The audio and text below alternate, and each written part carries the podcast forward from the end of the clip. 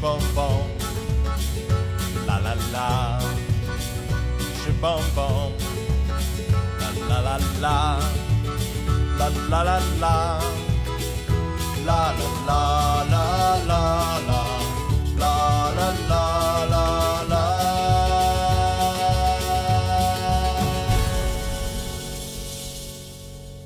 Hello，大家好，欢迎收听我们这一期的硬核电台，我是主八甘。我是 AD 钙奶，呃，非常高兴又能在空中和大家见面。然后大家今天听到的这期节目呢，是我们硬核电台的一期特别节目。嗯哼为什么是特别节目呢？因为我们是受邀制作这期节目的。啊，就是勒令制作，勒呃，也不能叫勒令制作了，确实是人家请咱们来制作的嘛，啊是对吧？邀请，啊，邀请方是谁呢？邀请方就是国内最大的一个音频平台，叫珠穆朗玛，绝对是最高的。最高的八八四八嘛，八八四八嘛，对钛金的，对吧？没有开玩笑，开玩笑，肯定是喜马拉雅了，对吧？啊嗯，对对对，为什么这一次找到我们硬核电台来做这期的节目呢？是因为马上就是，我们寄人篱下我也不是，啊，真的不是。我们虽然就是跟他们保持很好的关系啊，但不算寄人篱下，因为马上就是他们公司的九周年。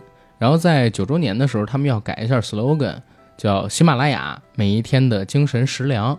哎，我觉得他这个 slogan 真挺好的。嗯，他之前的 slogan 是啥呀？我不知道哎，我也不知道。啊，他所以他现在改的这个 slogan，我觉得就是比之前那 slogan 好。对，一下让我们知道了，对啊，之前我都不知道。因为九周年是一个值得庆祝的日子嘛，所以他们团队就想找一些在过去这些年的时间里边儿，嗯，平台上比较有代表性的，然后也是合作比较愉快的嗯，这样的团队、这样的节目，来和他们共创一些内容，纪念一下他们九周年的日子，然后呢，也聊一聊，呃，我们这些节目本身和这个平台发生的故事。其实我们电台真的是和他们平台牵绊最深的一个节目吧。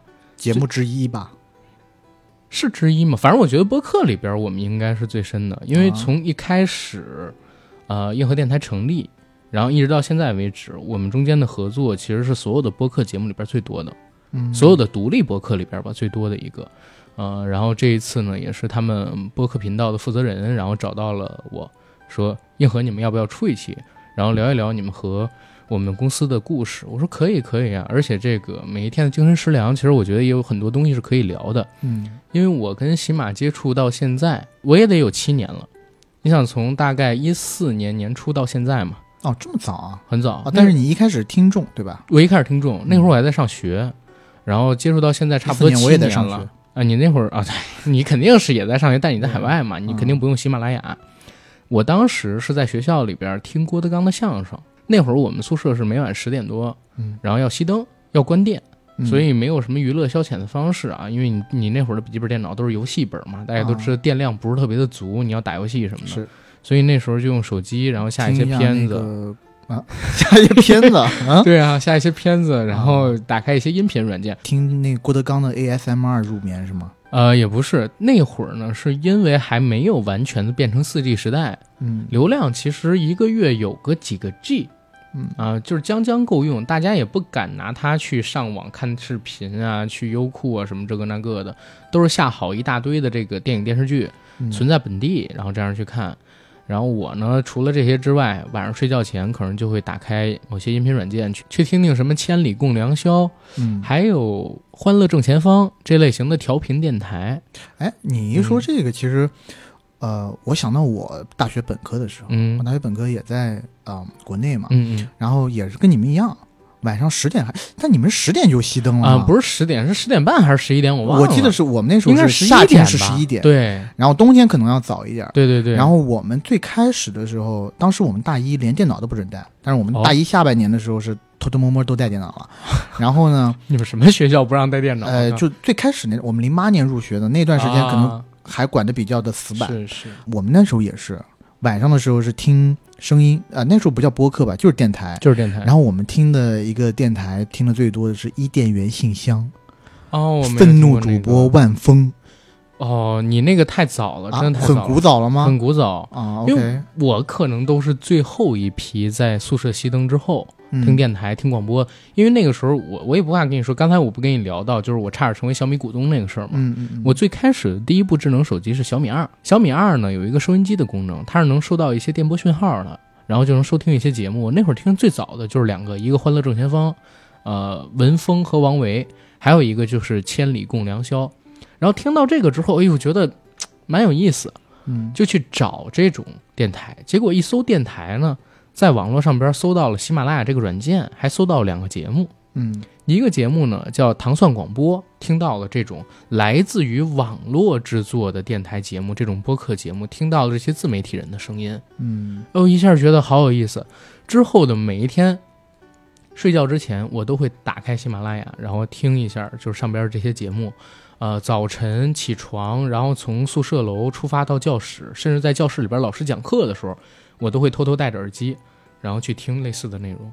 糖蒜广播它分好多节目嘛，对吧？嗯嗯什么女托呀，然后等等，当然还有道听途说，对对对，对，然后像是《大内密谈》也都是当时听的，啊、还有一些节目现在可能名字叫不上来，但当时一直在听。啊，然后还有这个郭德纲相声，真的是陪伴了我每一天。然后一直到我上班儿，就二零一五年我上班了，我还一直保持着就是听喜马拉雅的习惯。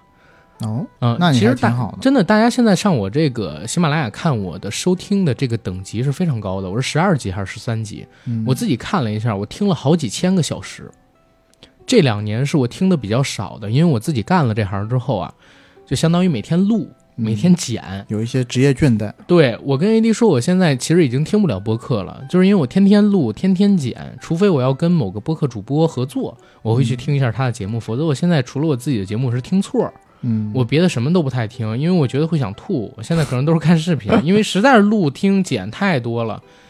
但是那个时候真的听了好几千个小时，然后再紧接着就是自己做这个播客嘛，嗯嗯，然后就相当于嗯听的更多了，然后见的也更多了，然后跟喜马拉雅这个平台关联就一直保持的非常好。我第一期节目上传的是三个平台，嗯，然后其中有一个就是喜马拉雅。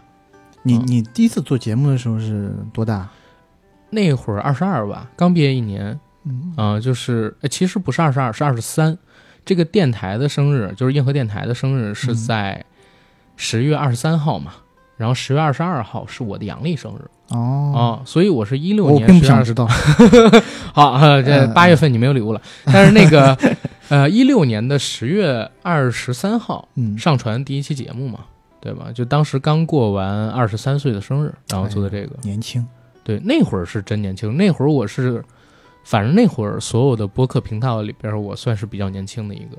对你那时候还有正职嘛？对，吧有正职所。以每天是正职完了以后，下班回家抽点空出来录一集，然后大概录的频率大概是怎么样的？周更，那周更啊，会儿周更，每每也是每周更一集。每周周更然。后当时你是一个人吗？还是跟你当时的其实也不能这么说，反而最开始的时候肯定是有很好的朋友跟我们一起来录这个节目嘛。当时觉得是很好的伴侣，但是没有走下去？因为其实是有俩人，一个哥们儿，一个姐们儿。姐们哦儿为什么不合作了？就咱咱咱就就就就略过啊，就略过。反而录了十期就不但那录了。哥们儿后面跟你一起录吗？那哥们儿他是去土耳其了。啊，我还以为那就是华为姐们自己，就是那个什么呀？别别乱说啊！啊就是那个呃嘚儿龙，然后他去土耳其了啊啊，然后就是他是某公司的员工嘛，然后这个、哦这个事儿在节目里边讲过很多次，就是之前他在那个呃国内非常牛逼的一个公司上班啊，非常非常牛逼的一个公司上班，做硬件软件的那种公司，那这个公司挺大对。啊，然后他当时去土耳其呢，正好是赶上一个事儿嘛，嗯然后他是属于被外派，外派的话工资给他提了好多，然后他在年薪百万和做一个网络主播之间毅然决然的选择了前者。他倒是挺聪明的，他聪明个屁！现在他还滞留在国外呢。前啊去年我们俩聊天，他跟我说，但他现在在浪漫的土耳其啊没有疫情很严重啊。啊啊！那去年跟他聊，他说你知道吗？说这个他现在就是在他，因为他是租住嘛，他租住在那个土耳其那边的一个酒呃一个小区里边，但那个小区他说很老旧，你能看到那种木质的楼梯跟那种推拉门的电梯。哎，国外很多小区的那种房都是这样，但是他很可怕的地方在哪儿呢？就是大街上人都不戴口罩。然后他现在有一段时间，我不知道现在是不是居家办公，我俩好几个月没联系了。啊、他应该还活着，还活着打疫苗了吗？不知道，因为好几个月真没联系，他跟我说说去年他看到满大街的人都不戴口罩，然后他自己不敢下门，你知道吗？嗯出去买东西，他都自己捂得严严实实，买回来之后要给那个食物什么的，就喷各种各样的那个消毒液体，当然是可食用的那种啊，对人体影响没没有什么负负面影响那种消毒液什么的、去清洗，就是风声鹤唳吧。他自己当然运气很好，并没有感染，但是也很危险了啊！但现在还滞留在外面。然后这是最开始的，然后就是到了一七年年初，嗯，当他们俩人都因为点问题离开了之后，就找到了这个九哥嘛，嗯跟我来一起合作。九哥就一直跟我做，一直跟我做，一直做到了二零二零年，差不多是十一月份。疫情起来的时候，啊，哦，没有，不，20疫情已经11月份控制住了。对，嗯那个时候其实是电台的一个怎么说呢？一个成长比较快的时期吧。嗯因为相当于是九哥来了之后，算嗯正式开始做这个电台。之前的话都是比较胡闹性质的，啊然后怎么怎么样。我跟九哥做了十几期节目，做到有一期叫《异形嗯，》啊，然后突然之间呢，就爆了一下，也不算爆，就上了一个热推，嗯，这个节目的单期播放量就破万了。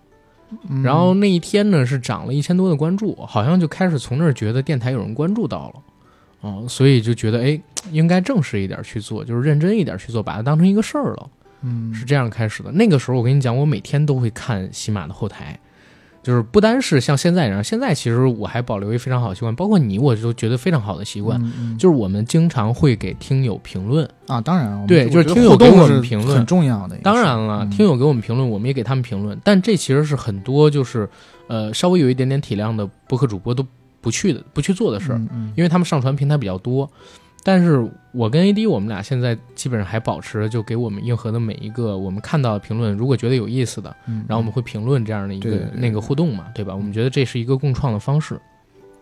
那时候突然之间觉得就是哎，好像有人听了，这事儿应该值得去做了。嗯然后就嗯坚持了一下，然后紧接着做满一周年，正好当时也是有点疲惫了，喜马拉雅给了个机会，喜马拉雅影视频道的主他编，签你了是吧？，对，嗯你知道那主编是谁吗？，Who？希帕克。哦，帕克老板，，对，现在也在照顾你啊。那会儿为什么我说，嗯，为什么我说就是西老板离开了那个喜马之后，他好多次找我帮忙，其实他不给钱，嗯但是我都帮了，就是因为当时我们特别特别小，你想刚做到一年的时候，连第一年真的特别少人听，做满一年都不到一万的订阅。嗯然后当时他过的说，哎，你们要不要签一个独家？独家呢不需要你们做什么，但是我们每个月给你发点工资，因为那个时候影视频道刚成立。嗯其实，在那之前，我是在娱乐频道的。嗯西老板找到了我说：“你来影视频道吧，我看你聊电影聊的比较多。嗯嗯然后我就改了所有频道，改到了影视，然后呢签到了影视。那个时候能拿到一点工资，其实他那几千块钱不多啊，真的就几千块钱的工资是支持这个电台最开始的时候做下去的一个动力。当然，我觉得如果那个时候一点儿，就是因为那个时候你能接到商单吗？其实也不接太能吧不到啊，那会儿更没人听过播客这趟事儿，嗯而且那个时候你想。全网加起了第一年到尾的时候，可能有个一万二、一万三的订阅，然后单期节目的播放，全网算下来可能就一万，啊，那能接到什么样的那个商业推广呢？对吧？而且这且几千块钱是支持你每个月几千块钱啊，每个月几千块钱，其实是可以，你觉得覆盖最差成本等等等等对最差最差还有这几千块钱，啊，对。对吧？其实也不是别的原因了，就是那个时候能负担你的录音的成本，嗯你的设备的成本，然后那个时候能够负担就是几个人打车的成本，然后还有钱每次录完吃顿饭啊，啊，就这么一个成本。就觉得挺好。对，就觉得挺好，因为当时本来最开始就是想玩嘛，就是想录点自己的声音，然后让大家听见嘛，然后正好表达表达自己的看法嘛，因为这个契机嘛，所以一直也比较感谢西老板吧，然后所以他离开了之后，就也都会帮他一些忙什么这个那个的，吃水不忘挖井人，吃水不忘挖井人。其实刚才我有一个点啊，我我想说，那是一个比较官方的回答，就是做到第二十七期的时候，嗯。才有人关注到，其实并不是，有两套回答，因为后来就是喜马只让我说第二种，因为中间我不接受过几次他们找人过来做采访嘛，嗯然后我其实是聊了一套假的说法，一套真的说法，或者说一套官方说法，一套一套非官方说法。官方说法就是到了异形才被人看到，其实不是。其实硬核电台第四期就已经被人关注到，播放量就破万了。啊，你这聊啊？你之前给我讲过，你对是聊了一期那个美国大选的事情是吧？呃，那会儿正好是特朗普，啊然后参选美国总统，一六，年，一六年，嗯然后聊了一期特朗普，因为那个事儿呢，我是全程跟着的，我全程看着那个红蓝大战嘛，地方包围中央，农村包围城市，然后特朗普下午的时候大反击，然后等等等等的嘛。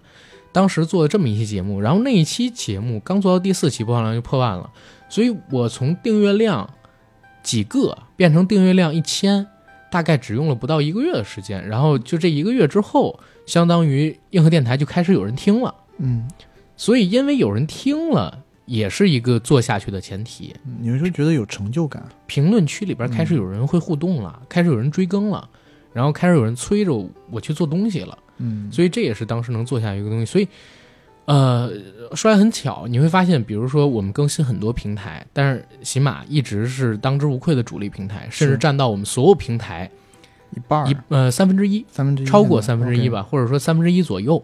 其他所有平台加起来，相当于嗯、呃喜马的一点五倍，大概是这个样子。所以就一直以来跟他们保持一个比较好的合作，原因就是在于，呃，最开始那第四期，呃，美国大选那期，他们上了一个热推，然后二十七期那上了个热推，后边又有一年的时间跟他们签了独家，嗯就一直在上边合作，一直算是他们也成长，我也成长。而且我还跟你讲过一个事儿，一七年六月六号，超级什么什么节，喜马的一个活动。然后当时呢，我在北京，呃，就一去那个国贸，当时还叫呃索菲特大酒店，啊啊，现在叫万达万达文华，嗯对，七层，然后西那个七层的宴会厅，喜马开的这个活动。当时活动结束之后呢，我还加了喜马老板于建军的微信啊、那会儿你想，喜马也不是一个特别大的公司，嗯那会儿他们也是成长型企业嘛，不像现在就是注册量有几亿，日活又有几千万。我当时加了他的微信之后呢，好久没有联系。等过年的时候，我想给他拜个年，结果发现已经被删掉了啊，应删掉了，该应该是应删掉，是他不会拉黑你啊。他都不记得我是谁，他凭什么拉黑我，对吧？哪怕拉黑我，我都觉得有点成就感。所以你就想，在一个公司快速起步的时候，哎，你可以跟这个领导建立比较好的联系。嗯但是你如果长期不联系的话，当这个公司起步到一定阶段，你也就被放弃了，或者说也就不认识你了。不是就是人家的那个位置已经特别特别，呃，人家的位置已经特别高了。啊对对对，但是我自己跟真的感觉就是有几个点得说，一个是运气好。嗯就是抓住了几个热点，然后当时还算是，呃，因为你看我是纯跨行，我以前是做金融的，嗯，对吧？以前在银行，抓住了几个热点，突然之间那个时候呢，就开始有一点点的人听，那个时候播客也比较少，然后影视频道正好也刚成立，正好需要人马，嗯，然后找到了我，就这几个原因吧，然后也算是那个时候比较努力。呃，有什么活儿都抢着去干，保持一个比较不错的关系。其实那个时候同期成立的播客挺多的，啊、但是最后留下来的没有几个。然后我们算是那一批里边儿成长的还算是嗯比较好的一批。对，其实我一直觉得你做播客嗯在国内算挺早的吧，除了最开始那原始的那那几个，因为最早的其实就是刚才说到的那个糖蒜，对跟三角龙什么的，那糖是第一批。蒜我们之前也讲过嘛。对我我其实听中文播客比较晚，嗯，然后我听中文播客的启蒙就是糖蒜，对然后也是那个道听途说。对对，道哥他们，然后就进了北派播客的圈子。我会 现在才知道啊，原来我们这种叫北派播客，对没有进没有进我的啊、照理说应该是出生地南派那边的。没错，就是基本上一零年代是一个分水岭，嗯。一零、年代之前的都是元祖级别的，嗯然后一零年代到一三年的都算是第一代的播客，嗯。元祖级别的就给它单拎出来了，就一零年代初的那元祖级别有哪些？啊？就刚才说到糖蒜，还有这个三角龙什么的，啊，因为我对那块儿也不是特别了解啊。然后到第一代，应该就是在一二年左右，一二年、一三年左右成立的那批大内什么的了。嗯呃，然后到了第二代的那种播客，可能就是一四一五年啊、我听到那批比较多，像北化呀，对吧？嗯北化好像是一五年的时候成立的。然后还有什么在其他平台上边，尤其是某个水果那平台上边会比较多，像什么嗯一九八三之类的，他们都是比较早。其实我们算是第三批的，哦，就是一六年底，或者说从一七年开始做吧，第三批的播客嗯啊、就很多。因为那个时候有一个分水岭是啥？最开始没有音频平台，嗯就是最早的那些国内做播客的节目，他们都是自己建链接的，就是上啊，传内容发链接在发链接。网站上，对，然后你需要去搜才能搜到他们，甚至有的在淘宝上面卖自己的节目。然后大概到了一二年、一三年左右的时候，嗯，这些音频平台出现了。最早的好像是蜻蜓，然后紧接着像什么喜马呀、荔枝啊这几个平台开始出来了。哈，蜻蜓反而是最早的啊、蜻蜓反而是最早。但它现在，现在，其实也还有一定的量，但是它更多的可能是那个嗯，智能家居，还有就是车载这一端的。嗯啊，会多一点。咱不说其他平台不好啊，反正现在保持流量的不多了。现在基本上最大的是新马，然后还有就是一三年、一二年的那个时候，好像网易云音乐也开放了这个电台频道，就是可以在里边收听电台。那会儿还没有单独的这个播客频道这种称呼，都是叫它电台嗯啊。我们是相当于第三批嘛，然后再从可能一九年开始，我觉得出来的就是第四批了，因为一九年之后。好像播客这个东西被逐渐注意到了。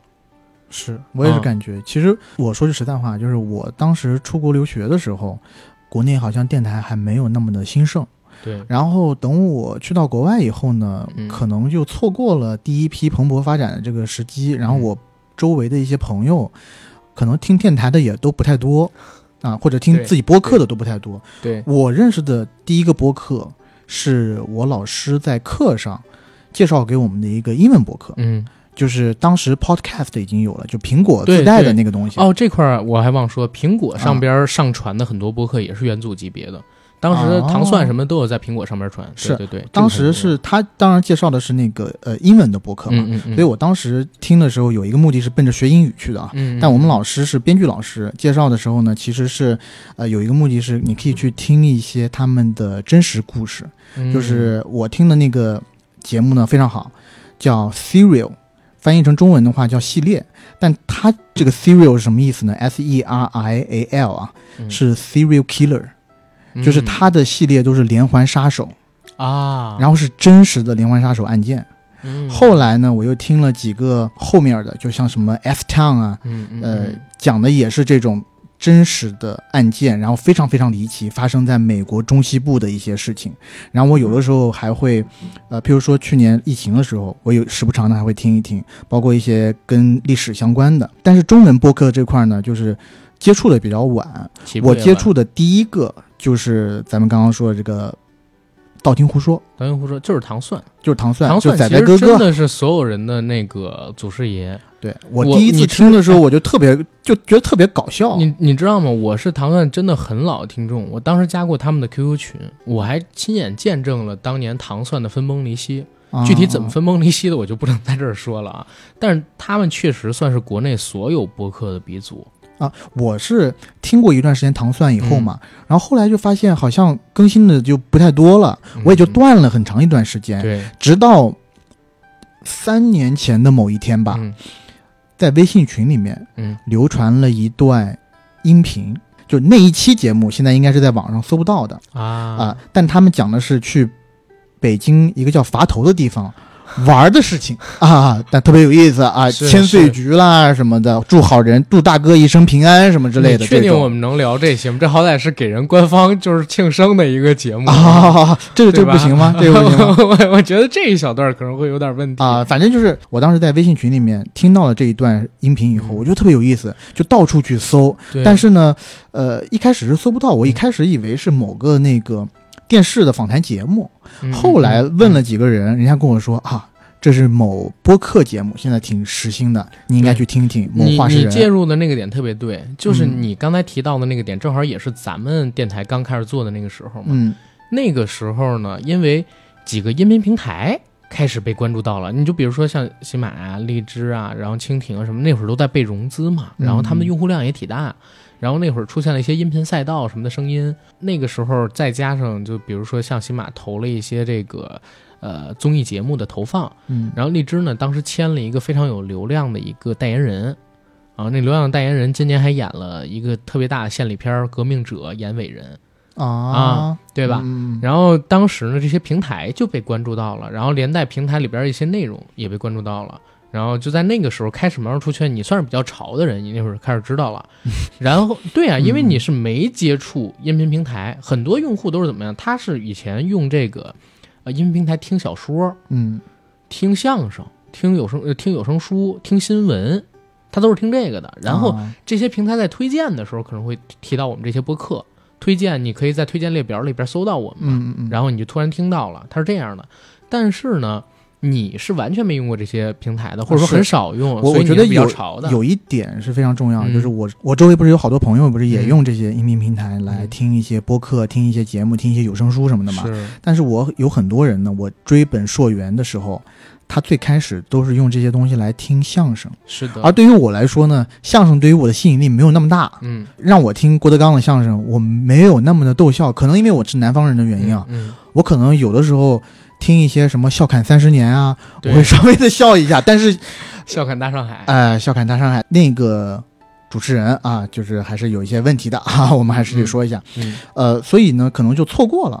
而且我周围的一群朋友都是南方人嘛，以南方人为主，所以呢都没有像，呃，像我现在接触的这群朋友一样，有很多这种相声的狂热爱好者。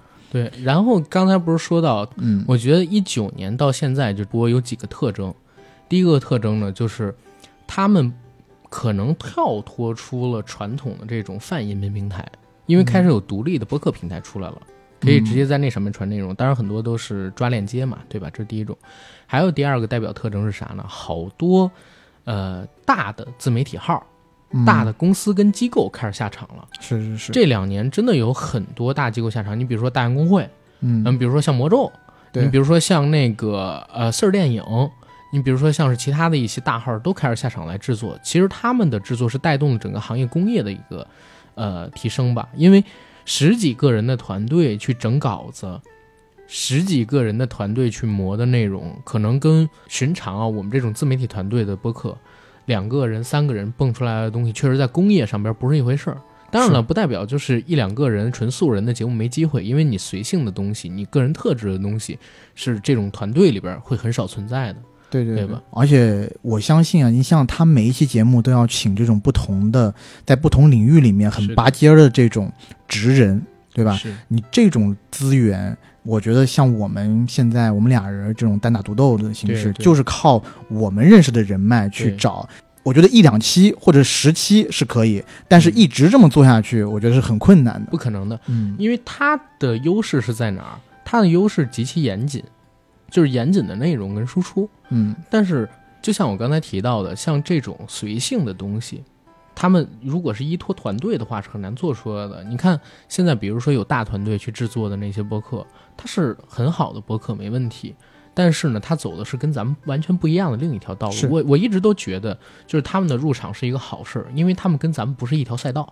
嗯哦，咱们走的可能还是更更更多的就是走个人个性、个人表达，然后提供轻松幽默，然后这方向的东西给到大家。嗯，就这个不冲突的。这是第二种啊，就是大的机构、专业的机构怎么样？第三就是疯狂的开始有各种各样的新人入局，然后来做这个，然后也开始出现那种，呃，大批量的，其实说难听一点是炮灰，嗯，啊、说好听一点呢是爱好者，嗯然后去尝试做播客，这其实就代表着这个行业开始走向一个从蓝海变红海的阶段了。是是是，我自己可能赶上的是第三波、第四波、第五波，然后看着这个行业的变化，其实也不仅仅是看着播客行业，是看着整个呃音频行业的变化。你想，我刚入行的时候其实是三足鼎立的状态，嗯然后现在是一超多强的状态。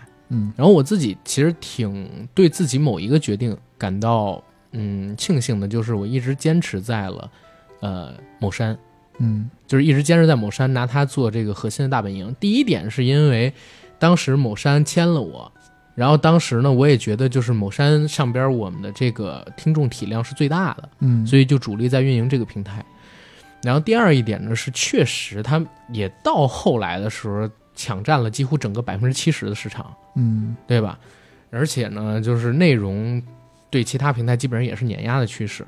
你包括到现在为止，大家觉得可能啊，播客这一块儿在这个喜马拉雅上面的量可能是全网最大的，然后如何？但大家知道吗？就是以我自己的了解啊，喜马拉雅全部的构成里边，绝大部分是由有声书提供的，嗯，就是有声书跟广播剧才是它的核心。就是到现在为止，播客嗯就这点体量，在整个喜马拉雅里边都算不上的。但是这也代表了啥呢？就是有很多的用户可以从其他频道转化到播客频道里边来。嗯，然后我潜力还是比较大。潜力是最大的，就是你在这上边比较好，容易就是获得更多的关注，而且也确实有一点，就是到现在我还在用喜马拉雅，嗯，就是我开车的时候会用，还有就是睡前的时候会利用。一方面是听我们自己的节目去找错儿，然后跟我们听友互动，发布一些消息，因为喜马上面有这个麦圈嘛。再有一点就是我现在呢，虽然听不了播客，我听着会就就真的会有生理性的那种厌倦的反应，但是我自己还是挺喜欢做的哈，必须得说明白，我是一个喜欢表达的人。但是现在让我去听博客可能不行，都是去看视频或者怎么样了。但是呢，我会在上边听有声书，嗯，然后呢听一些新闻，然后有一些我比较关注的频道啊，我觉得他们做的新闻播报、股市讲解什么这个那个，我还是蛮有感兴趣的，就一直在听。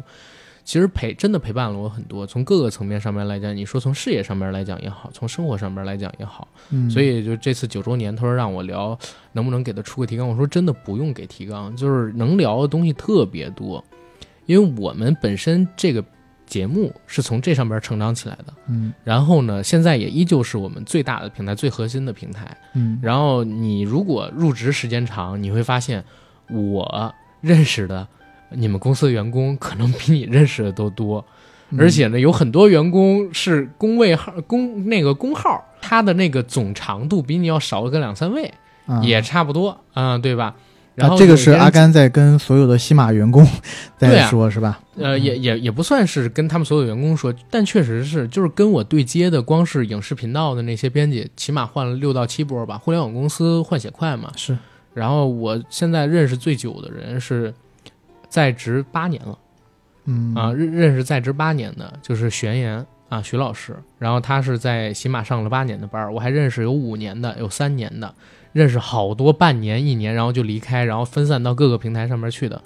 所以就是你，毕竟你像像是我，基本上也快在喜马入职快四年了。嗯我说的不是真正的入职啊，是我跟他们建立起合作，认识他们的员工到现在四年了。嗯所以在这几年的时间里边，好多人都离职了，但我还一直跟他们有合作，所以我就认识人越来越多，越来越多，越来越多。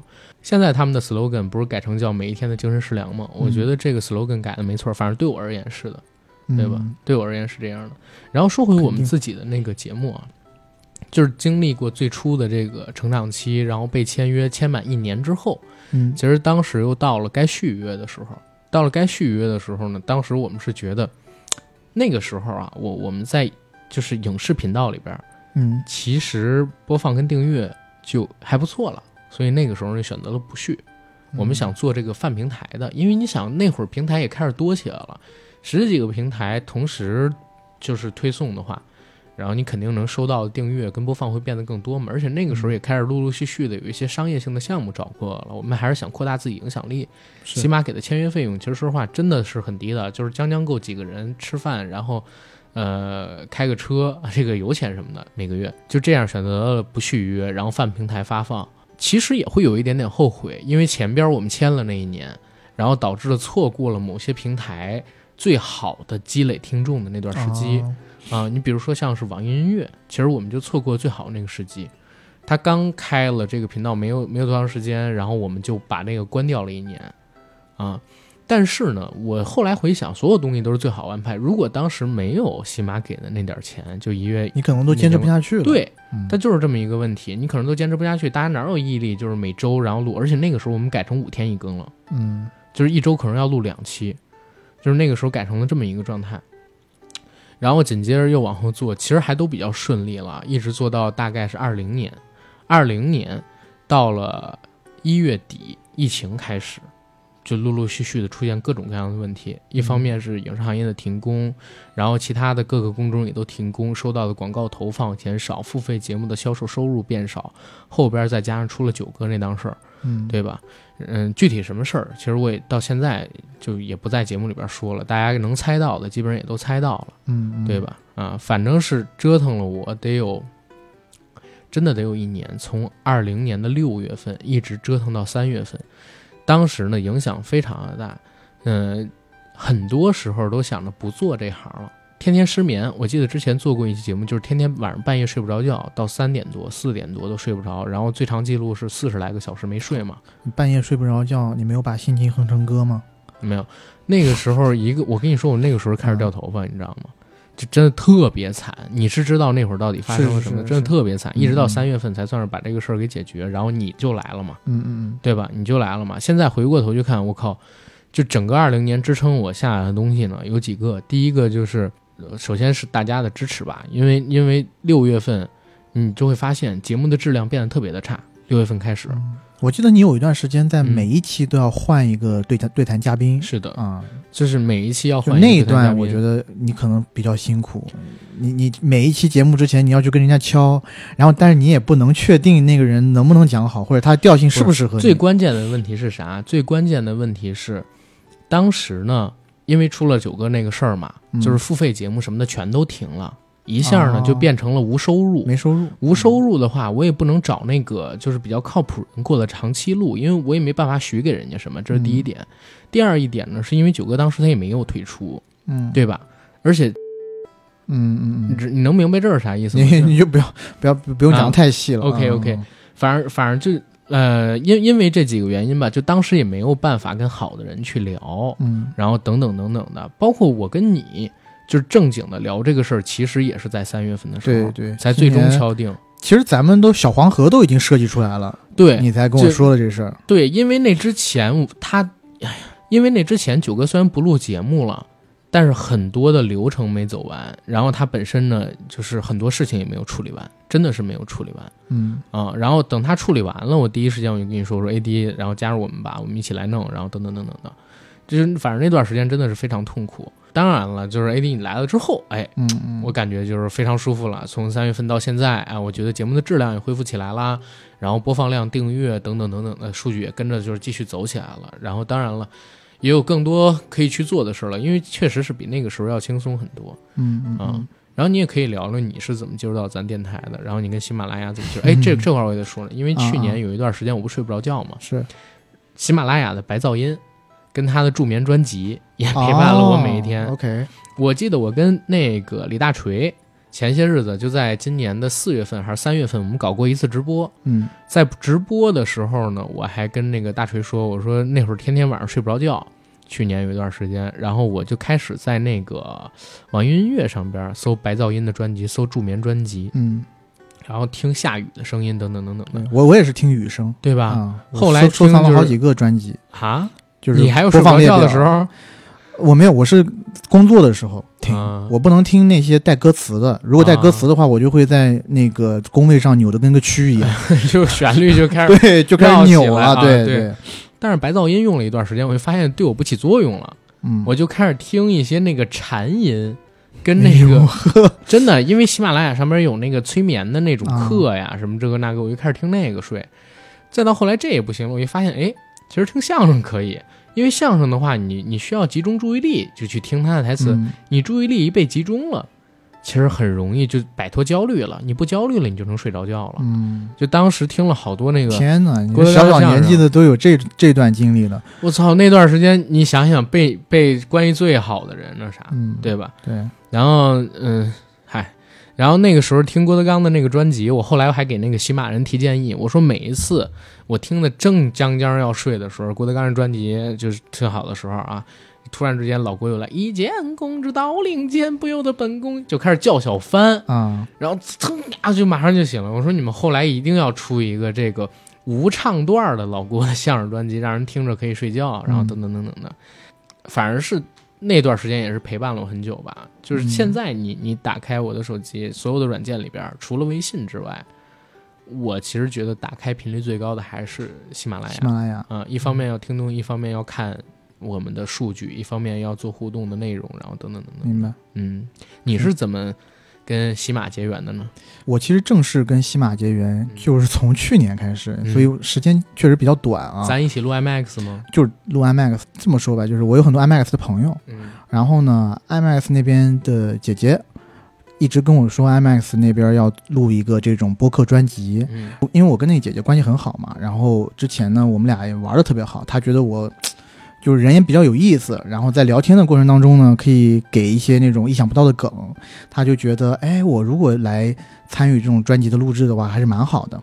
然后 IMAX 不是有一个那个小麦的印钱功课这个专辑嘛，然后在疫情之前他就跟他就跟我说了，但是呢，我一直没有受到参与录制的邀约。呃，应该是他们这个专辑是一九年建的吗？他们这个专辑是一七年建的，17年就建了我我们合作真的好久了。呃，这这块儿我也说了，啊，就是当时九哥那个事儿出了之后，就是我当时不是都想去上班了吗？嗯，当时救我一命，救这个电台一命的也是喜马拉雅，当然也有嗯 IMAX，、因为 IMAX 那个专辑还在录，就还是有收入。提供了一点收入。因为我一九年辞职了，嗯，然后九哥这事儿出了之后，我相当于零收入。是是，是幸亏有 IMAX 这个专辑，而且当时喜马拉雅找到了我说要给我续命，其实就是让我开跟他们一起合作一个专辑嘛，叫做《硬核访谈》。嗯然后这个硬核访谈是有费用的，就是他们请我替喜马去做记者嘛，去专访啊，然后等等等等的。正好因为我之前帮 IMAX 做这个嘛，然后自己之前在节目里边也经常会去采访一些什么人，是我说 OK，第一时间答应了。如果不是当时喜马拉雅找到我，跟让我合作这个专辑，大家很有可能现在就听不到银河电台了。我真的就转行去干别的去了，因为当时心灰意冷，不但是不想做这个东西了，没有搭档了，然后包括就那个时候对，呃，反正就很多东西吧，都失去失失去那啥了嘛，对吧？明白嗯。呃，反正去年上半年的时候，有一次呢，那个 IMAX 的姐姐就跟我说：“哎，我们要录一期关于父亲节的节目，嗯你有没有空可以录一期？”但当时疫情期间不是大家都宅在家里头嘛，对吧？然后我说我是可以录啊，但是我去哪儿录啊？还是在线录啊？然后我的第一期录制播客嗯是跟那个 IMAX 的人在线上录制完成的，打着电话，所以声音特别糙。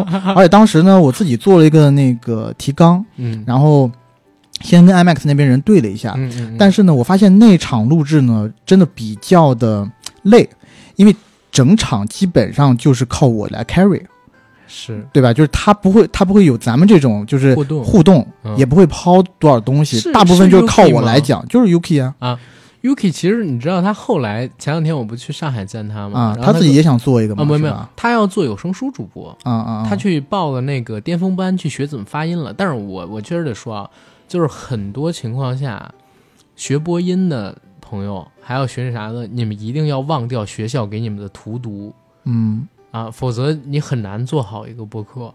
就是他习惯用那套声音发声之后啊，说话就会很太过工业化，对，就油腻是不是？你不是油腻，就是你到了一个比较随性的地方，因为播客本身就是一个比较随性的东西嘛，嗯对吧？就比较表达个人的，你会觉得太正式，嗯，就听上去很难有那种亲切感。理解，嗯、你像特别早期的时候，就我们影视频道有一个专辑，是一个女生，她单独录自己写的影评，嗯就是开始的时候，那会儿频道的订阅很少，他的订阅呃那会儿专辑也很少，他订阅量就很高。但是后来，当我们这种播客出来之后，他那个专辑就没人订阅了，现在索性就不做了。明白。嗯，对，反正那个时候其实我具体原因不知道，嗯为什么不是咱俩在录啊？你那个时候是去干嘛去了？我不录父亲节哦，啊了解了。哦，他没有告诉我这个、啊，对这个背后的故事，对对对，所以呃，我录了那期以后，我就一直在想着，哎，IMAX 什么时候再找我录一期啊？然后一直到了下半年的时候，嗯，然后呃，Yuki 又跟我说，哎，金刚川，对，金光川说可以录一期，然后这次呢，把这个我们在北京的主播给你介绍一下，嗯认识一下，说你们俩应该玩挺来的。我说啊，好吧。然后我们咱们不就加了微信嘛，然后我就让你来我家录。嗯反正第一次录的时候，我就觉得咱们俩聊的还挺投挺投缘的，然后也是一类人。我指的一类人，就是因为我个人也不是那种特别喜欢装逼范儿的，嗯就是或者说、大家这么说，我跟 AD 都是那种特别讨厌崇高的、啊完美的，是。愿意被塑造成伟大的，然后故作深沉的，为了装深刻而深刻的那种东西的人，我们还是比较接地气一点的，对。而且就是就是讨厌这种东西，对。故意反这种。我最理想的状态是我肚子里有货，嗯，但是我表达出来的时候并不高高在上，对，而是非常平易近人的。包括嗯，譬如说我现在在电影行业里面嘛，嗯，我最崇敬的一些嗯老师嗯都是这个套路的。然后这个圈子里面你会发现有太多喜欢装逼的人，嗯嗯，对吧？然后我恨不得就是把那英那个微博表，情嗯就天天穿在身上，妈的最烦装逼的人。然后呢，我自己听播客呢，我肯定就不喜欢听这种特别形而上的东西啊，特别高高在上的东西。我觉得就是你本身就是搞娱乐行业的嘛，从人民大众中来嗯，到人民大众中去，对。就不想有这种特别大的距离感。然后我们俩一一对上，我就觉得，哎，咱们俩是对路的。嗯。对。然后就陆陆续续录了几期吧，嗯，然然后开始录脱发那期，哎，录到脱发这一期，我觉得就有一些爆梗了。嗯，是啊第一次在硬核里边出现你的声音，脱发啊那期是对对。对，嗯，因为其实咱们是在录 IMAX 的时候，我啊当时应该是一眼就看出了你有这毛病，不是 是吧？你一眼就说，哎，你是不是跟我一样，最近也在饱受什么什么的困扰？呃，饱受一些呃困扰吧。对对对对，现在好多就自从啊，我说实话，我的脱发的治愈可能跟你还有关系。哦，你加入之后，我说实话，我没有那么烦躁了，没那么啊焦虑了。啊，呃，毕竟你做这种东西，做任我觉得做任何事情都是这样的，就是是，如果有一个 partner 跟你一起的话，嗯，你有什么事情可以互相商量一下，你觉得心里有底，对吧？对，人字怎么写？一撇一捺，嗯要有支撑才是人嘛，是对不对？是你没有支撑了，你不就变成跛脚将军了吗？对对，反正那段时间真的是挺好的啊，不是不是，啊反正那段时间 啊，反正那段时间真的是挺不好的。对，嗯，呃，然后时间就到了今年的快过年期间，然后咱们一直不是在、呃聊怎么去做小黄盒这个东西嘛，对对吧？虽然现在小黄盒在咱们节目里也不也不能多提了，对但反正就是有这么一个神奇的盒子啊。对，呃主要是因为集中突然在某个月份啊，嗯然后那个某些平台跟我们说，你们赶紧把你们所有小黄盒的东西全给删掉啊，对，要不然你节目要被封了，我靠！对，然后我我就直接把这个都删了，之后也不再提了。我没有想到音频行业对这个卡的也这么严，这是真的，操！是，嗯嗯、然后等到应该那一天是我们在那个大哥公司那边自己在封装小黄盒的时候，嗯你给我提了这事儿嘛？我当时其实想都没想，我就觉得就做呗，因为我其实也信任你，然后我觉得我其实也挺欣赏你。别人在推荐咱们平台的时候，嗯然后我就呃一直就说，哎，我们这边主力主播是相当牛逼的啊，自己自学成才，也是。是徒孙啊，然后会把他名逼掉的。我真的觉得你是我看到的北京小孩当中，尤其是你这代北京小孩当中，嗯算是很勤奋的一个。嗯，可能也跟家庭成长环境有关。嗯，对吧我觉得，我觉得肯定分不开吧。我觉得，我觉得分不开。而且我跟我爸爸妈妈也一直在提你呢。之前你还记不记得？就是我刚加入电台没多久，啊我妈自己去搜，还搜到了你的访谈，然后还把那个访谈发到了我们家群里，说：“哎，你得向他学习什么的。”相亲相爱一家人吗？什么？对对。对对对对，哎呦我去！哎，你们家群真叫这个？我没有，我们、啊。我们家有好几个群，啊。但有一个大群是叫相亲相爱什么我感觉好像每个家庭都有一个相亲相爱一家人这种群名的群。然后其实我自己也挺乐在其中的嘛。嗯。然后呃，加入咱们这个播客以后，毕竟因为我是兼职，嗯。然后呢，我本人呢也不是那种喜欢就是我一我一加入了我就就大张旗鼓的让谁都知道，嗯因为我自己也知道，万一我胜任不了这份嗯，这这份活，但是我对你真的蛮有信心的，因为我觉得有一个点啊，就是嗯咱一直也说，包括最近这段时间我，我去做那个喜马播客训练营的导师嘛，嗯然后我都会跟他们聊，我说你一定要对自己的定位很清楚。我说我自己从正式开始做，就比如说一七年开始做这个播客啊，呃，像把它当成一个事儿之后，我就一直觉得我要做的是一个综艺节目。嗯然后我的时长呢，也是按照综艺节目的时长，就是基本上八九十分钟这样来要求自己的，因为我希望大家能听一周。嗯这样的话呢，你你一次性听不完，你可以两天听完，三天听完，你一周有一期就够了。当然，我们可能更的更多。嗯然后再有一个呢，就是我是觉得我这个定位在这儿，跟随着这个定位，我需要我电台有很强的娱乐性，当然内容也需要啊。我是觉得你在娱乐性、幽默感还有内容这块儿都完全 OK 的呀。对吧？谢谢谢谢。啊、所以就是对你蛮有信心的，你倒不用担心这个。最开始我担心的唯一问题，你知道是啥吗？嗯唯一担心的问题就是九哥那事儿，啊，没处理好。对，嗯或者说他不愿意处理，嗯你知道吗？就是，所以所以就大概一月份我们都已经录了《吉祥如意》脱发什么的，我还是到了三月份明白处理完了跟你说这个事儿的。对，明白明白。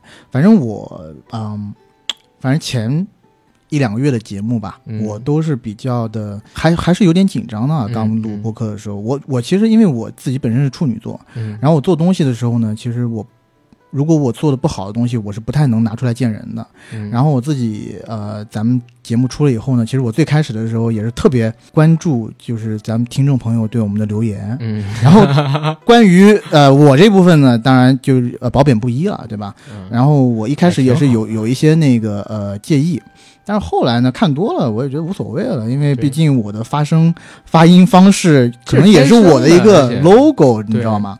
而且就因为我的发声方式不同，嗯，还发生了很多有意思的事儿。比比如说，很早之前我不告诉你有一个呃某某公司的制作总监，嗯。我好朋友，嗯。他没想到也听咱们这节目的，嗯。当然他是好几档这个电影节目就混着听的嘛，他要听听，嗯他从这种播客节目里面听取一下这种普通的观众对于电影的行业的这种看法。嗯然后他有一次就听了咱们录的一期，然后就把那一期发到发到了我和他的一个私密的群里，就说：“哎，你们知道吗？我在听这一期，然后这一期里面有一个人的声音，然后他的发音方式嗯怎么跟就是跟我很像。嗯。说，哎，你你你听一下，觉得你跟他像不像？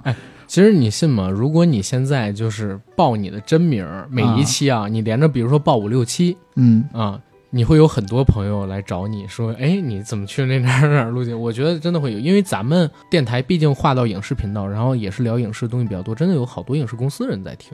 对，没错。然后，呃，最近的一次嗯就是 First 电影节上，啊我一个上海的朋友，他嗯本身是一个广告导演，啊然后呢，自己本身呢也加了很多这种播客在胡乱听。然后他自己告诉我的是，他听他之前是另外一个播客的粉丝，嗯然后还加了那个播客粉丝群，但是呢，那播客呢更新频率呢最近有些慢下来了，还是怎么着？然后他没得听了。啊然后在粉丝群里面有这个播客有那个播客的粉丝主动的推荐了咱们播客，然后他觉得哎，反正没东西听，就过来听一下。听了两期以后，就听到了我的声音了。然啊！后他就在我那个朋友圈里面，然后呃留言嘛，就说哎，你知道吗？我听了一最近一个叫硬核电台的播客，里面的声音跟你好像，我像我强烈怀疑就是你。他是不是听了最近两期那个线上那啥的声音听不出来，然后听到咱们现在用这种设备录的才听出的是你？没有没有，他他就是呃在 First 的时候，嗯只听了咱们两期节目。啊，第一期节目是咱们讲那个五一档那个，啊，还有还有一期节目是讲消失的国产片。啊，那肯定都能听出的是。对他一听就觉得哎，就好像是我。嗯，然后我就跟他讲，哎，确实是我。他说哇，你怎么也不讲？然后就就确实有这种时刻，我觉得还蛮好玩的。对。然后包括我自己的爸爸妈妈，你知道，像我们这种北漂，对吧？爸爸妈妈是在老家那边的，啊然后一个星期最多通一两次话，然后通一两次视频真。的，你会让叔叔阿姨听咱节目啊？他们自己搜的。我一开始不让他们听，因为我之前有一些新色山的东西，啊，但他自己就不知道怎么就搜到了。我到现在都是屏蔽着我们家的人发这个东西啊是吗你像我姐姐、我姐夫他们，其实偷偷的有关注订阅，我姐还参与过录制，啊，但是我一直是屏蔽着我母亲、我小姨他们这些人的微信发咱们电台的东西。你是有什么顾虑？我是比较怕，就是里边真的会有一些形色山啊，然后有一些胆大的东西。讲性的东西是什么？而且我呢，就是有的时候，比如说聊到七夕，聊到什么圣诞节的时候，会嗯聊我现在的感情到底是怎么样的。啊就是这些东西，我平时都不跟他们聊的，你知道吗？我也我也比较抗拒这个东西。哦，那我不一样。嗯因为我爸爸妈妈听这个东西，我感觉他们还还好，还比较开明，或者说他们听到有那种比较敏感的东西，他们自己也就屏蔽掉了。对，但是他给我给我讲的呢，都是好的东西，譬如说咱们聊医生那期，啊啊，他们也听了，他们听了也觉得特别好。然后包括我周围的一些朋友，就是周围一些很很近的朋友了，嗯我会给他们分享这个东西。啊对，然后尤其是医生那一期，我最近认识的一个朋友做投行的嗯一女生，嗯然后她说他们跟全家都在听这一期节目，然后听到听到后面呢，还有一些感动或者是哽咽。是得啊感动，得感谢一下老 U。对我觉得，我觉得真的就挺有成就感的，你知道吗？因为像我们在呃这种娱乐行业做，或者是创业行业做的人，就是钱多钱少无所谓，主要就是这个这份成就感，我觉得是特别认同。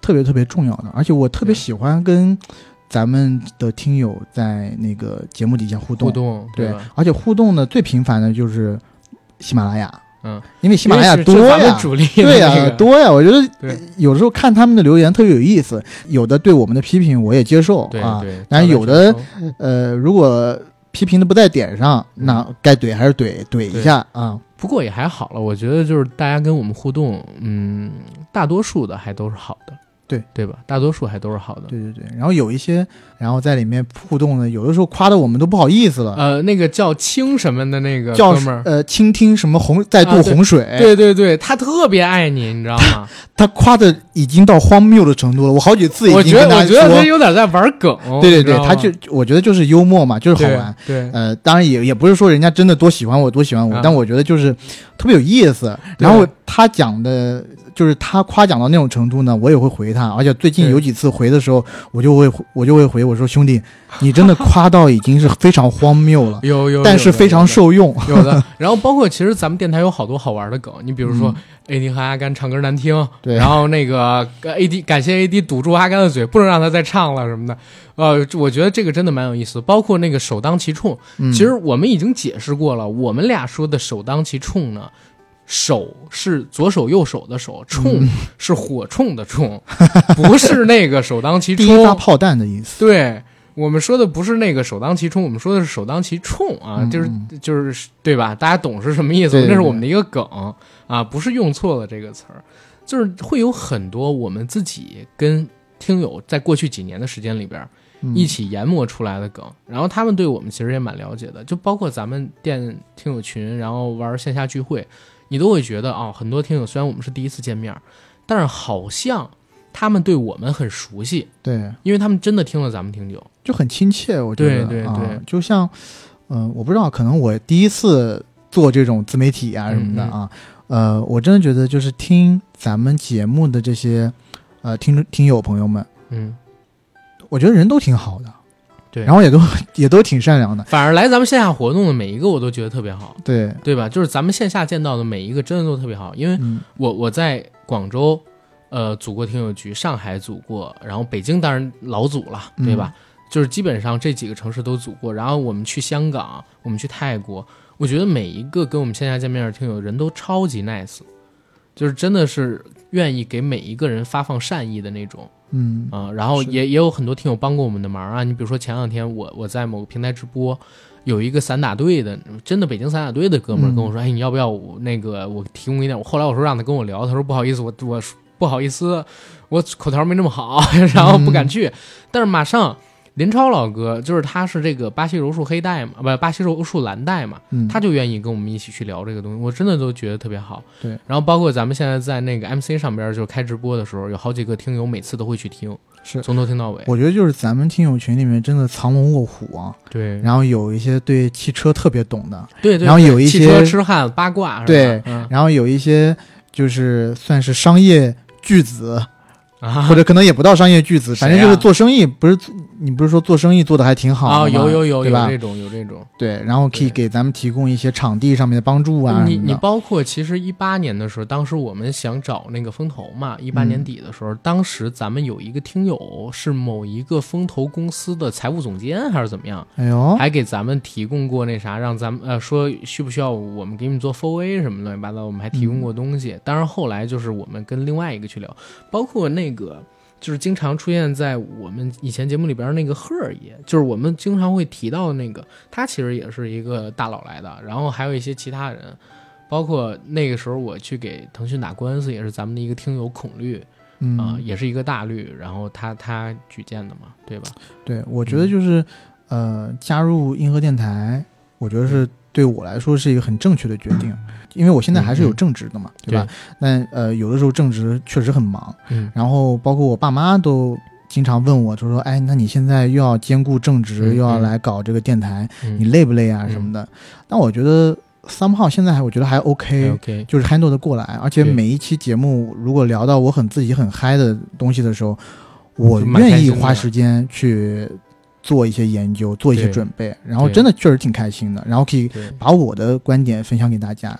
对。嗯，而且我一直有一个梦想，就是之前其实我还记得咱俩有一次，呃，开着车然后从公司往家走，嗯，是是从喜马不是是从你家往喜马走的时候，然后你问我，你说，哎，阿甘，你以后想干啥？想挣钱？我说，其实说实话啊，我我从开始做这个自媒体之后，我就一直觉得这条路选择挺正确的。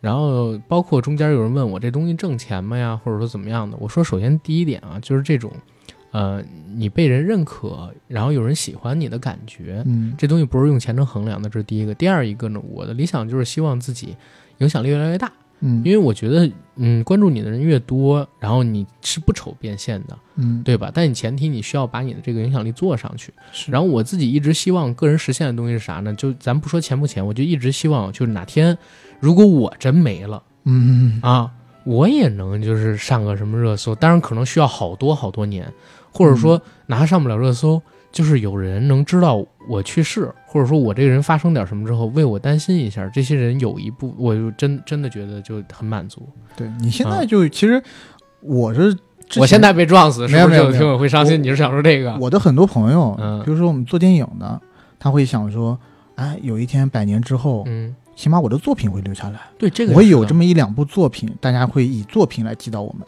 但你像我们现在做播客，对吧？我们的声音是可以留下来的，对对吧？你反复有一些朋友真的告诉我，他有几期节目，我们觉得，呃，觉得我们聊得很很开心，他对真的会反复听，而且说特别解压。我跟你这么讲，因为我们这个硬核电台是有很多期节目让人发笑的嘛，嗯，对吧？就是很多那种纯胡来的，就是为搞笑做的那种节目。是，从成立电台到现在，每年几乎都会，因为我自己有一个小号，就是专门拉人进群的那个管理员的号，嗯，然后经常每一年啊都会有人跟我说说他有抑郁症，哦，然后听我们的节目，感觉听我们的节目，然后能让自己开心起来。然后有一些已经嗯、呃治好了，或者说走出最困难那个阶段的人，嗯会感谢我们说感谢你们陪伴我们。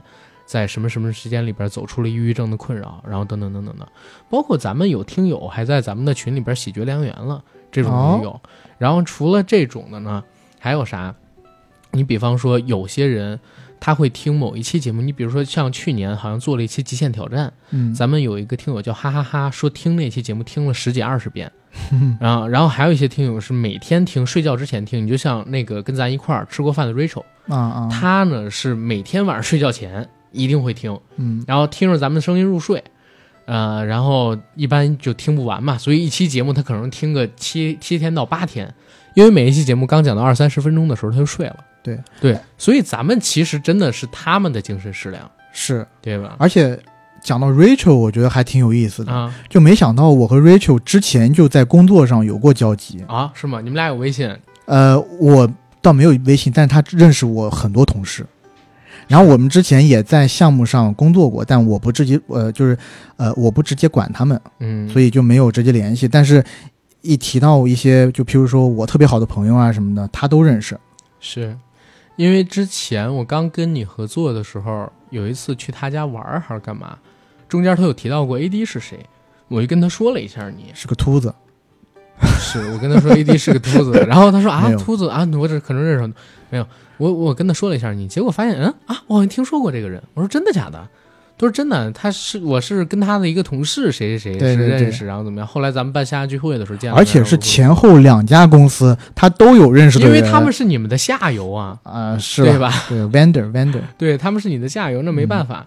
咱们也是陪伴了他很长时间。我记得我是一九年直播的时候，那会儿半夜得有十二点多了，他突然过来跟我们聊天儿嗯啊。然后那时候我还不知道他是谁，我们俩其实都是在啊去年年底左右才认识的吧，嗯，差不多。嗯，然后当然了，就是其他认识的朋友就更多，很多都是好几年的好朋友了，对是吧？我其实觉得有这种呃大的 group 大的嗯团体这种感觉，我嗯其实一直以来我就比较向往的啊，然后会很有家的感觉。譬如说，呃，虽然我在的那个硬核的群不太多，嗯但现在就是几个地域群，地域群都我在。之后每个地域群都会的对，嗯。然后，但是我我就每次就看他们在里面聊一些东西，我觉得就是很有意思，而且我、嗯。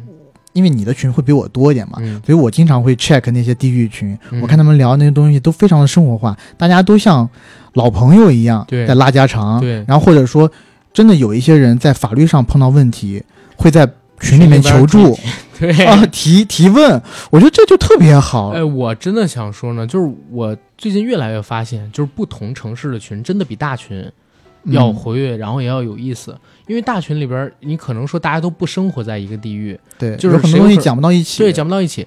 但是你像北京群，他们大家经常就会聊，今儿北京下雨了。是是是，然后怎么样？像那个岭南群，岭南群，广东人 我跟你说，哥，反而岭南群是非常有意思。我操，我真疯了！对对最近两天发生的事儿，突然来了俩那啥，然后大家就都不敢说话了，赶快把这俩人踢走，然后大家又开始活跃起来，然后他们会聊美食，在哪个哪个哪个街有什么东西好吃。对对对，上海群也是一样，上海群也会聊的就比较细一点啊，然后等等等等。之后得建更多城市的群。嗯，我觉得等我们川渝的群建起来，哎肯定更有意思。我想就是，嗯，八月底就建川渝群了。嗯，川渝群建完了之后，紧接着就可以把这个呃山西、陕西的群建一下。嗯而且说句实话，就是咱们现在的听友群挺多的，十几个呢，嗯有十几个听友群呢，然后还不算这仨独立的群，嗯。当然了，就是这儿也说啊，就是大家如果想来我们群里玩的话，还是加我那个号 J A C K I E L Y G T，嗯，他的个人微信，然后标注好啊，你的地区我会拉你进不同的群，然后我呢也会嗯把这些信息写在每期节目的附属栏里嘛，对吧？嗯。然后我们接着聊回这个嗯我们跟喜马的故事，对，对。你知道我在接触播客之前，嗯。其实我每天上班、下班、通勤，我都是听歌的。嗯。但是呢，真的也是听歌听到一定程度呢，我有点不太想听歌。尤其我在，其实我在一八年的时候，有一些个人就是个人生活上面的一些问题，嗯然后我听歌吧，听的都是一些苦情歌，就是每次在路上的时候，就有的时候真的有一点像两行清泪，想潺潺而流，你知道吗？嗯，我心想，嗯，不能，我不能再听这种东西了，不能陷在这个循环里头，你知道，所以我得听点开心的玩意儿。嗯那开心的玩意儿听什么呢？呃，我又不太想，又就是我又不太喜欢听相声，嗯你知道吗？就是相声有一些笑点，对于我来讲而且它没有内容，其实不是特别的好笑。对，然后呢，有的时候又纯搞笑的吧，我可能又觉得有一些浪费时间嗯，所以你就看贾冰老师的小品，啊。贾冰老师小品那是必须要找一，就是沐浴焚香完了以后要头悬梁锥刺股的去看是啊，去研读一字一句的。他自己看不下。去，必须得头悬梁锥刺股，但是在呃那个时候，我反正就广泛的去看了一些，就是听了一些播客的内容，嗯嗯但是听的都比较杂了对。而且我不是，我当时还没有一个就是追播客的习惯，我是我想的，我今天想到哪个主题，我会在喜马。或者某平台上搜一下搜一下，然后看有谁在讲，然后找一个就是收听量比较多的去听一听。对对，有的时候真的在这些节目里面呢，就觉得听的是有收获的。对。啊，包括听了一些故事啊，听了一些我提一这。个问题啊，你啊会呃听咱们自己录的节目吗？我其实会的，嗯。但是呢，呃，我一开始有的时候哈、就是说实话，有些不太敢，我也是，有些尴尬，有些尴尬。但是呢，我有一些节目啊，我我如果大家啊。的评论比较好，你会听一听。我会听很多遍。啊。如果要是评论不太好的，我会啊听最少一遍，我会听哪儿出错。嗯嗯嗯。嗯，，然后我确定以后不那样嘛，对吧？真的啊，是是，呃，但有一就是包括我们前一段时间有几期节目非常用心的做了几个开头嘛，对，但是那个开那几个开头可能广泛的备受争议啊，是是，所以呢，尤其是《白蛇传情》那一期，对我就觉得啊。哎，我我我我其实说实话，我有点不太明白，因为那一期呢，我那我那天有一个特别气愤的事儿，其实不是因为骂气愤，嗯。是因为那天真的比较自然的，咱俩做了一个，因为真是随机性事件，后边还发生过一次，但是我没敢用了。啊是啊，是就是就是录怎么也录不下去，俩人就疯狂笑。然后当时我还在直播的时候剪了这个东西，嗯然后直播间里边大家都笑疯了，你知道吗？嗯然后呢，我就说那那挺好，那你拿着用就留着吧。本来想剪的，我说留着吧，做个开头。结果没想到就就很多人不喜欢。然后让我最生气的是，有一哥们儿说你们就装吧，装吧。然后说那个是装的，呃，以为是我们故意意装的。我那会儿我可能气炸了，我直接就给拉黑了，你知道吗？跟他怼了一句，因为那哥们儿之前好像也也在说咱们就是装还是怎么样。其实我我觉得你批评都无所谓，但是我就特别讨厌那种拿我们的真诚，对，然后去当那个狗屎一样拖地的这种事。我说实话啊，就是我做这节目，嗯，我不能说我们就做的很高级，嗯而且我不能说我们的观点就是很牛逼，就是很对的，都不很对，能说都不能说嗯。但我要说的就是，我们给的反应就是当下最真实的反应，对。真诚，我觉得是我们唯一可以拍着胸脯说出来的。我的道德底线只允许我做到真诚，好的坏的都是真的。对，没错。嗯所以当别人说我们不真诚，说我们在装的时候，我就觉得，嗯一是觉得没必要啊。我说，在这种东西，我们有必要装这个吗？肯定是当下的第一反应啊。这就像，嗯、拍电影的时候有那些 NG 画面一样，嗯我们这就是 NG 录音的现场直播嘛，现现场回送嘛，对不对？其实我我自己有一个觉嗯感觉啊，就是好像最近这几年，其实咱俩最近也在聊，就最近这几年，好像网络环境变得有点问题。嗯，这这个问题我，嗯，唉，我我也不知道该不该说，反正我想说的就是，大家现在越来越缺少，或者说越来越多的人开始缺少同理心，开始缺少，嗯，怎么说呢？相或者说他互理解的那没有时。间去细着想一想。其实有很多时候，我觉得大家在评论的时候，对，嗯，可能你如果稍微想一下，你可能可以理解我们当时做的一些反应和什么的。对，或者说你耐心往后听几分钟，嗯，对吧？你就能听到别的。你比如说像那个《白蛇传情》里边有一哥们说，那叫白蛇传情，不叫白蛇传情，连名儿都他妈的说不对，还来做节目。当然有这么一个。嗯嗯，然后我后边我突然我就想，我说怎么会说不对呢？因为我明明解释很清楚哦。后来我才明白，我在最开始的时候说了白蛇传情，但是我到了第二十分钟你才解释啊，为什么要叫它《白蛇传情》，是因为这首诗，所以这个电影可以叫两个名字：《白蛇传情》和《白蛇传情》。嗯，我当时明明是想普及这个事儿的，但是因为我是到第二十分钟才普及这个事儿，那哥们儿可能听到第一分钟，然后他就开始骂街了。是，我觉得其实哎，咋说呢，也很难去要这样要求每一个人吧。，反正我们就是在这里，我是立个 flag 吧，嗯就反正我们的节目每一期都是相当真诚的，对啊就是基本上就是我们怎么想，我们就我们就怎么说。么说，对，嗯，就是哪怕有这个需要剪掉的地方，但基本上也没有偏离我们太大的原意是啊。比如说这个黑豹的张琪老师，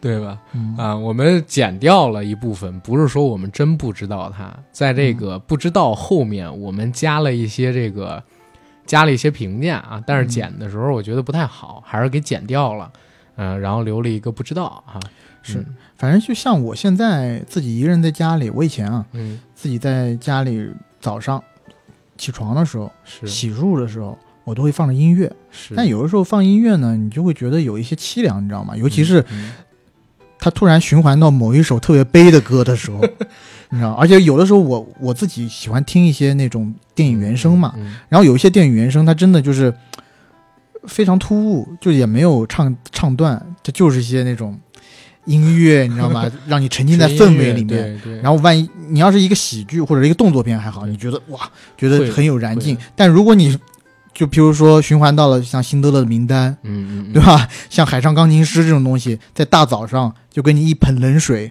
嗯泼下来我觉得不是特别好。然后啊，不是，我觉得就不是特别的阳光，就在我每一天早晨的时候。所以我现在每一天早晨的时候呢，都会去听一些播客啊、倒不一定都是听我们的啊，嗯嗯，那大量也是听别人的。对，你还在我之前那个阶段，在我听恶心了那个阶段 之前啊，毕竟就是入行比较晚嘛。对，希望你再过，比如说三年四年的时候，你也能保持这个习惯。我现在可能都是这样，就是，嗯而且我我跟你说，我现在已经有职业病了，就是我有中耳炎。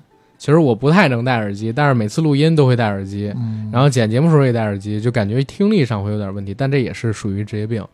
呃，但是我觉得还是值得啊、嗯因为你你要追求这个东西嘛，就是希望不要有什么乱七八糟的杂音啊，等等等，你必须得监听啊，包括剪辑的时候，你不戴耳机你是听不出来配乐到底合不合适的，然后等等等等的，啊、但是我还是怎么说呢，还是挺爱这行的。对，嗯因为而且辞职辞了两年，真的，你就现在除了做自媒体，然后影视类的这种啊，嗯我这甚至我都不知道能做啥了。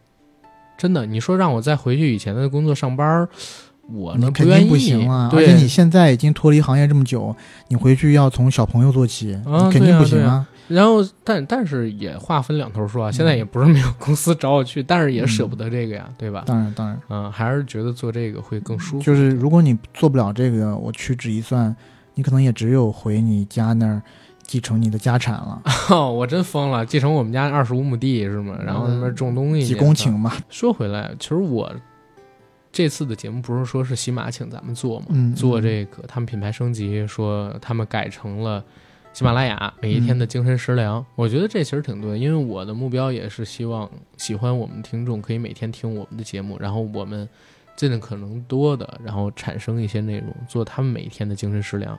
就是这一块儿还得说一个事儿，最近我也接触了很多的那个新的播客呀，然后很多的学做播客的人，嗯然后一直跟他们说，我说大家有一个点一定要记住，就是你也得不断的去接触新东西，得不断的学习。嗯，你比如说，现在 AD 跟我的工作，你有本职工作嘛？嗯嗯我的本职工作是这个，嗯然后可能在剪录之外，我们最多的时间是去看片子，对是去看书，是去看。呃，网上的那些东西，综艺啊、报道啊、观察类的东西等等等等。我们不能说我们做在做个节目之前，我们自己对这个东西都不太了解，瞎做那是不行的。我们必须得与嗯时俱进，所以你你才能够说，就是每次有新的东西给到大家。是不进步这个东西太可怕了，嗯对吧？所以就是想做到每一天的精神食粮，也是一个挺难的事儿。是但是我们是希望能做到成为喜欢我们的人，他每一天的一个精神食粮，给你们带来快乐也好啊，给你们带来一点点内容也好啊，知识也好啊，甚至说给你们带来一点新鲜事儿的解读，我觉得都是我们的初心之一。对，对吧？啊，嗯，所以就是今天这期节目，我觉得就是很好聊，完全不用准备，就是是想到哪儿说到哪儿。因为确实也憋了好多的话，最近这一年发生了好多的事儿，嗯想跟大家来说一说，一直也找不到机会，然后等等等等的，大家的疑惑、误解等等等等也有很多需要我们去解答。嗯啊，不过这期节目时间有限，还有两个月呢，就是我们五周年的日子，我们可以留更多的东西到五周年的时候去说。包括我现在都想好五周年我要问你什么问题了，哦，我得采访你一下。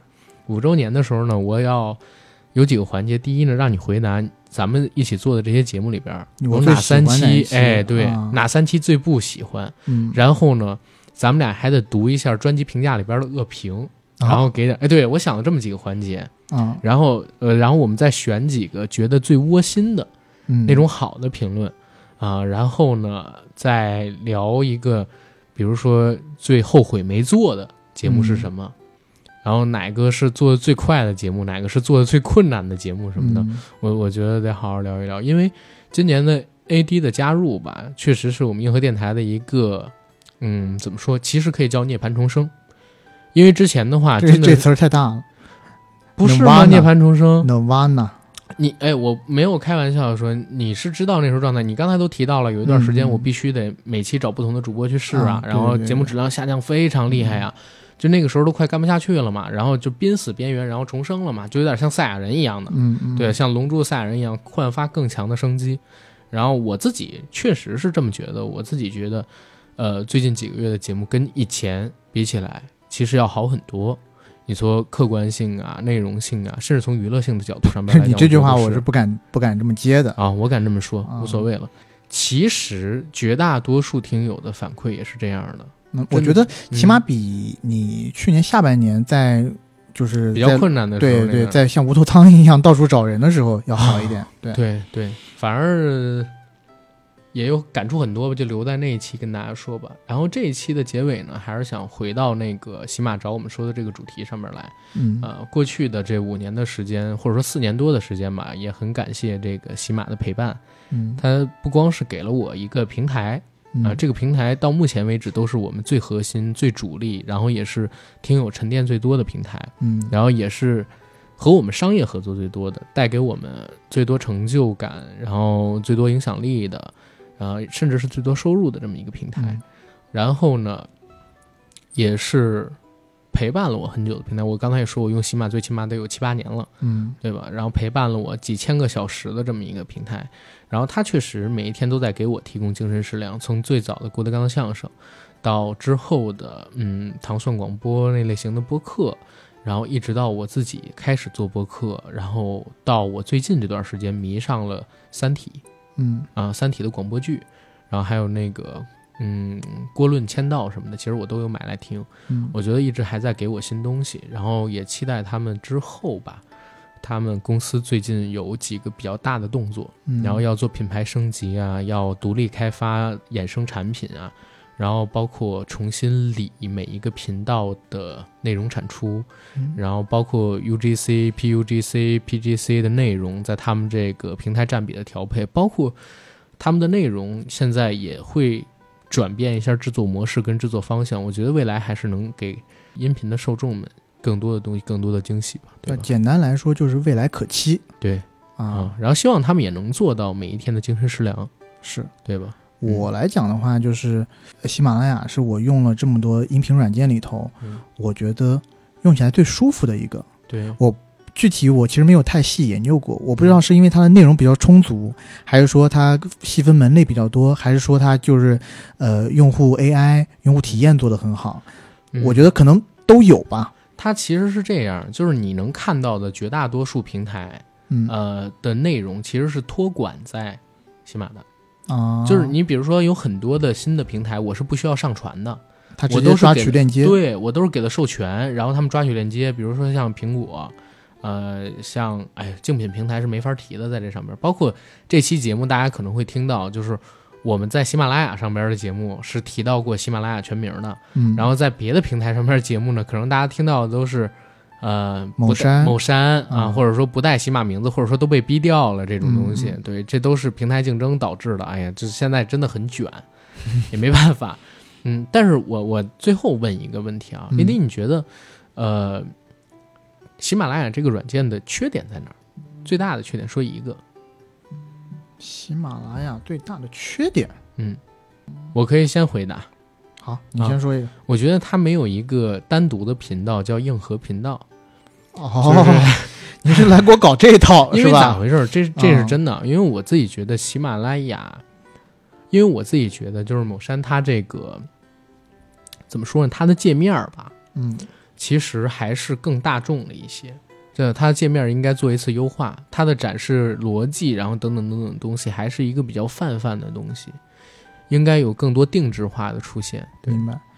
啊、那于我来说呢，我觉得现在比较困扰我的就是这个专辑评价的这个机制，因为现在这个评分系统吧，我觉得得稍微改一改，因为这嗯种评分系统，我觉得在某种程度上会限制我们的表达。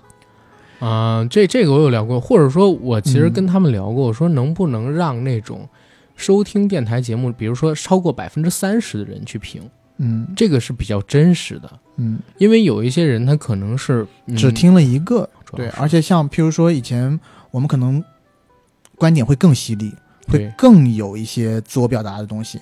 但现在的话，可能我们在讲之前或多或少还是会有一番自我审查在里头，会不会去惹怒一一部分人啊，或者说会不会惹怒，会引起一些不必要的争端？对，其实嗯我真的觉得，就某山这个机制是最扯的一个机制，它是真正限制一个内容创作者自由表达的一个机制，因为它是什么逻辑？它是有声书逻辑，嗯，它让你给这个书籍评分，嗯它挂的这个，然后那个可能是营收大头嘛，然后他就不管这种营收小头扔到这边来。但是其实你比如说咱们还算好的，嗯，咱有一好朋友，对对对对对，就是因为因为会怼一些什么什么这个那个，他回怼的非常厉害，回怼的非常厉害还是比较咋说呢？就是呃，批评来了以后，我们先会自我反省，对，就是我还是得不断的去跟喜马聊这个事情，我说不能这么搞，然后等等等等的，大家也都多理解一下。就是你在我们这里可以听到一些和市面上不太一样的声音，然后这种事儿是需要大家去珍惜的。嗯你们也不希望生活在一个没有任何意见相左的世界里吧？所以，嗯，当然我们也感谢大家的陪伴了。我知道有很多喜欢我们的人，他们才是真正的大多数，当然对吧，？嗯。嗯，然后这期节目可以到这儿了吧？我觉得可以了。可以到这儿。然后我最后做一个广告啊，就是我们那个中元节特辑已经开始征稿了，欢迎这个想来投稿的听众朋友加 J A C K I E L Y G T，就是拉你们进群的这个账号啊，拉你们进群的这个管理员，然后把你们身边遇到的有趣的、诡异玄奇的故事发给我们，然后我们会在中元节当天上线这期节目的。现在已经有不少人投稿了啊、赶快、赶快、赶快！谢谢大家。谢谢大家。嗯